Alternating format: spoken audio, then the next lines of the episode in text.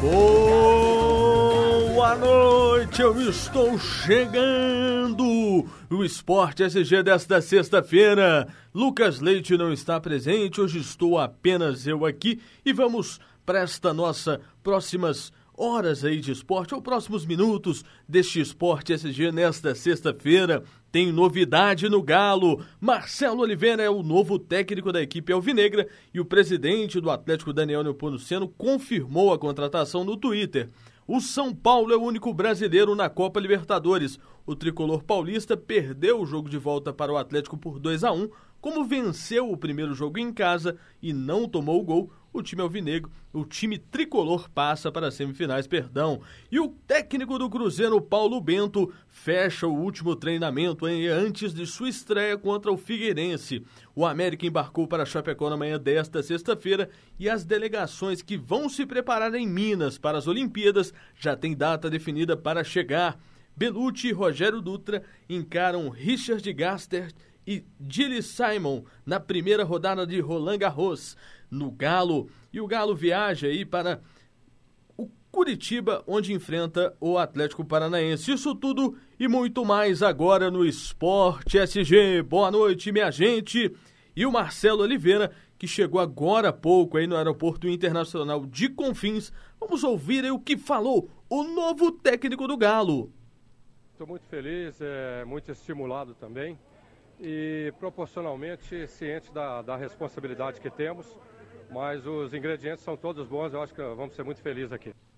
Pois é, o técnico Marcelo Oliveira, agonia mesmo, embarcando aí para Curitiba, onde o Atlético vai enfrentar o Atlético Paranaense lá. E aí, o, novidades, né? O Carlinhos Neves, que estava comandando a equipe interinamente, ontem o Atlético anunciou a saída do técnico Diego Aguirre. O Aguirre que, durante a sua entrevista, disse que teria entregado o cargo algumas rodadas e o presidente teria pedido para ele ficar. Sendo assim, o Marcelo Oliveira agora é o novo comandante do Galo. Boa sorte para o Marcelo e tomara que dê certo. Boa sorte agora também para o Diego Aguirre. E vamos falar de Copa Libertadores. O Atlético venceu, mas quem passou para a próxima fase foi o São Paulo, que enfrenta o Atlético Nacional de Medellín. A equipe paulista jogou muito bem, né? O primeiro jogo lá em São Paulo venceu por 1 a 0 com ressalvas. O Atlético não conseguiu fazer gols e aqui jogando em Belo Horizonte uma pressão ensurdecedora da torcida do Atlético, uma festa muito bonita antes do jogo, mas o Atlético tomou um gol bobo e um gol que poderia ter sido defensável, né? O goleiro Vitor poderia ter defendido um gol que o time do São Paulo fez. E depois que levou o gol, o Atlético ficou visivelmente abatido e isso prejudicou demais a equipe. As demoras para a substituição ainda do antigo técnico Diego Aguirre podem ter sido cruciais para a equipe alvinegra.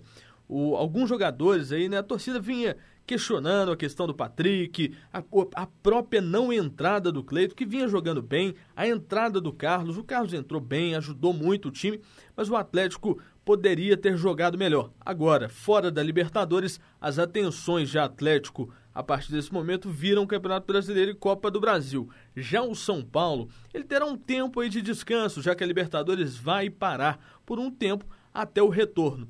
E o tricolor paulista enfrenta o Atlético Nacional de Medellín, que é uma equipe complicada e muitos consideram a mais difícil. Na outra chave, o duelo de argentinos, hein?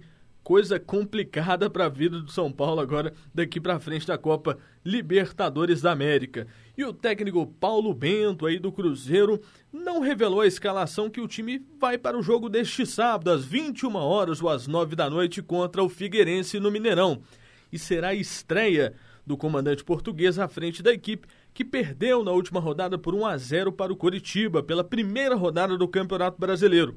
Muito me parece que o Paulo Bento deve entrar em campo com uma equipe no 4-4-2, o esquema que ele teria treinado durante a semana.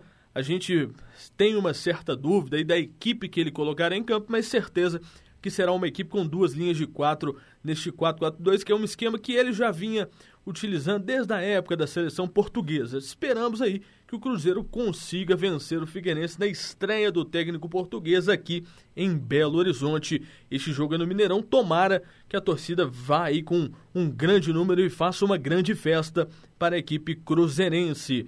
Falando do América, o time do Coelhão embarcou para Chapecó nesta sexta-feira, onde irá enfrentar a Chapecoense no domingo às quatro da tarde pela segunda rodada do Campeonato Brasileiro. E o volante Juninho, recém-contratado pelo clube, viajou para a cidade catarinense e está à disposição do técnico, do técnico Givanildo de Oliveira. Interessante, né? O time do América vem fazendo um bom trabalho, se classificou na última, no último meio de semana aí na Copa do Brasil, passou pelo Bahia, continua, segue aí na Copa do Brasil e o América vem fazendo um trabalho interessante com o Givanildo de Oliveira e buscando peças aí para melhorar a sua equipe. Contratações devem ser feitas ainda neste início de Campeonato Brasileiro.